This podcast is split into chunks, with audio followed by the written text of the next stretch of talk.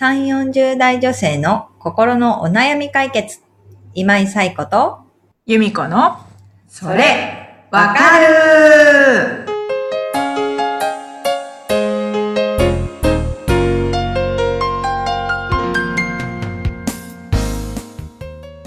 はい。というわけで、5月の第1週、今日で5月1日です。はい。はい。ここから5月です。えーそうです。えっ、と、もう、ゴールデンウィークにうん。入ったっていうことですね。そうですね。真っ只中。うんねえ、みんな、なかなか遠出できずに、そうですね。今年の予定は皆さんどんな感じどんな感じなんですかね？ゆうこさんどんな感じですか？まあ、うちは家にいます。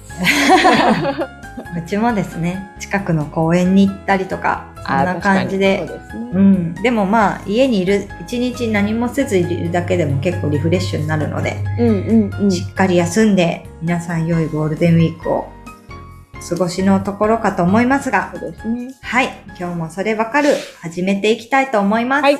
はい。では、ゆみこさん、早速ですが、ご相談の方をお願いいたします。はい。では、えっ、と、ご紹介します。はいイッシーさん38歳の方からお寄せいただきました。えっ、と、私の弟家族のことで相談です。3年前に弟が結婚し、一昨年赤ちゃんが生まれました。我が家にとっては初孫ということもあり、両親もとても喜んでいるのですが、義理の妹、弟さんのお嫁さんですね。うん。えー義理の妹さんが両親を疎んでなかなか会わせてくれません。弟さんの家族と実家は車で10分ほどの距離とのことです。ええーとまた、コロナの影響もあり、昨年はほとんど会えないまま、12月に1歳を迎えました。義理の妹には、義理の妹なりの考えがあり、両親をおとましく思うような何かがあったのかもしれませんが、そばで見ていてひどいなと感じてしまいます。私たちは義理の妹と仲良くしたいと思っていますが、どのようにお付き合いしていけばよろしいでしょうか？はい。ということです。石井さん、ありがとうございありがます。とうございます。はい。義理の妹さんとの関係ということですよね。うんうーん、なんか、えっ、と、石井さんからしたら、まあ、めいっ子ちゃんってことですよね。そうですね。うん、とても、きっとね、可愛い、石井さん自身も可愛いなと思っているところもあると思いますけど、うんまあね、あの、その義理の妹さんの態度とか見ていて、まあ自分の両親が疎まれているっていうのを見るのは、なかなかに辛いものうがん。あるのではないかなと思うんですけど、でも、それでもやっぱり仲良くしたいっていう気持ちをね、持っているっていうのが素晴らしいなっていうのを、まず初めに私は感じましたね。うん、で、まあどうして、どのようにお付き合いしていけばいいかっていうことなんですけど、なんか心理学にザイアンスの法則って言われるものがあって、うん。アメリカの心理学者のロバート・ザイアンスさんっていう人が提唱したので、まあザイアンスの法則とか呼ばれてるんですけど、うん。えっと、よく単純接触効果と言われるもので、まあ何度も繰り返し接触すること、あったりとかすることで、好感度とか評価が高まっていくっていう効果のことを、まあ、ザイオンス効果、ザイアンスの法則とかいう、うんあと単純接触効果とか言うんですね。だから、えっ、と、なるべく会う回数を増やすっていうのは、一つ大事かなっていうのは思うんですよね。だからなかなか会ってくれないっていうところでいくと、まあ実際にリアルに会わなくても、メールをしてみるとか、そういうことは大事かなと。ただし、このザイアンス、ザイオンス効果って、元々の評価が低いと何度あっても、え、また？みたいなうんことになってしまうのは皆さんよくあると思います。ね。なんかあんまり好きじゃない人とかに会うと、わーっちゃったみたいな感じだったりとか、会わなきゃいけないってなると、なんか気が重くなったりっていうことがあると思うんですね。だからこの単純接触効果、何回もその接触回数を増やすっていうことの前に、うん。まあまずはその基盤、好感度を、あの、上げるというか、マイナスの今印象であったら、うん。そこをゼロとか、プラスに戻しておくっていうことはやっぱり大事なんですよね。で、まあ、義理の妹さんがなぜね、あの、ご両親を疎ましく思っているかっていうのがちょっとわからないところもあるんですけど、えっ、と、まずはその仲良くしたいっていう気持ちとか、私はこう、あなたを家族の一員だと思ってますよっていうこととかを、まあ言動で伝えていくっていうことはすごく大事だと思うんですよね。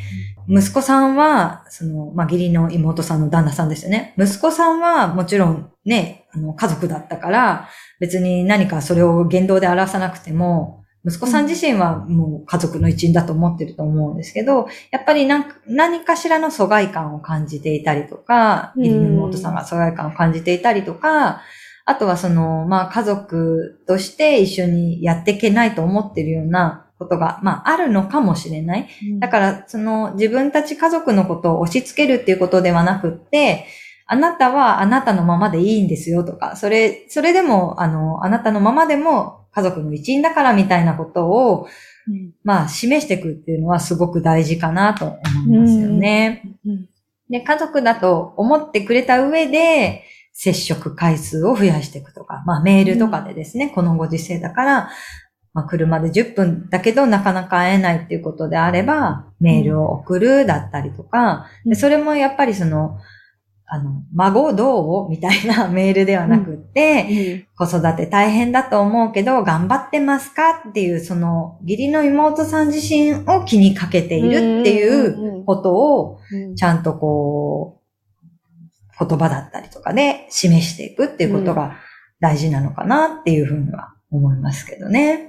うんうんうんどうですかね。まあでもなんか、まあ義理の、そのご家族との関係で悩むっていう方は結構多いのかなとは思うので、まあ、なんかその、今言ったその最低限の基盤を作るっていうことだったりとか、うん、接触回数を増やすっていうこととかは、ちょっと参考にしていただけるかなとは思っています。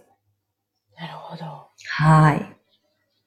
ね、難しいところもありますよね。やっぱり、育ってきた環境が違うというか、まあ文化が違うみたいなところがあると思うので、うん、ありますよね。特に、ありますよね、ね、あの、育った地域が違ったりすると。うん、うん、うん。そうなんですよ。異文化交流ですよね。異文化交流です。言葉が通じるね、異文化交流だから。本当にそう、そういうところもあるので。そうなんですよ。だからね、ぜひなんかそういう、まあ客観的な効果がある心理学的なものを使って、ちょっと試していただいて、うん、うまくいったとか、うまくいかないとか、また感想をもらえたら嬉しいですかね。そうですね。はい。はい。ぜひちょっと。やってみてください。やってみてください。はい。